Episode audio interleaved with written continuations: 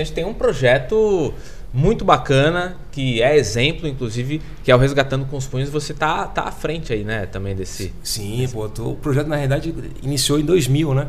Eu entrei em 2003. A idealizadora, a idealizadora do projeto foi a Cidinha Oliveira, né? Que hoje ela é vice-presidente da, da Federação de Boxe de São Paulo.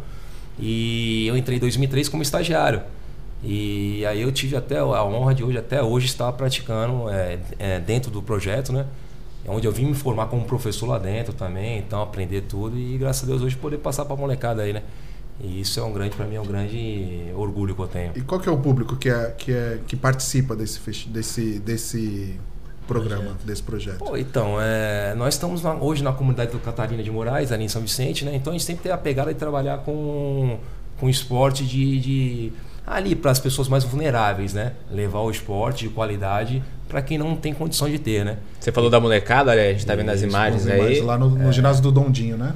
Esse é um trabalho maravilhoso, que é de iniciação esportiva que nós temos toda terça e quinta. E a gente é, trabalha com crianças de 7 a 14 anos de idade. E além de, de formar né, o esporte como cine, mas principalmente como valores, né? disciplina e tudo. Acho que daí que surgem os campeões, né?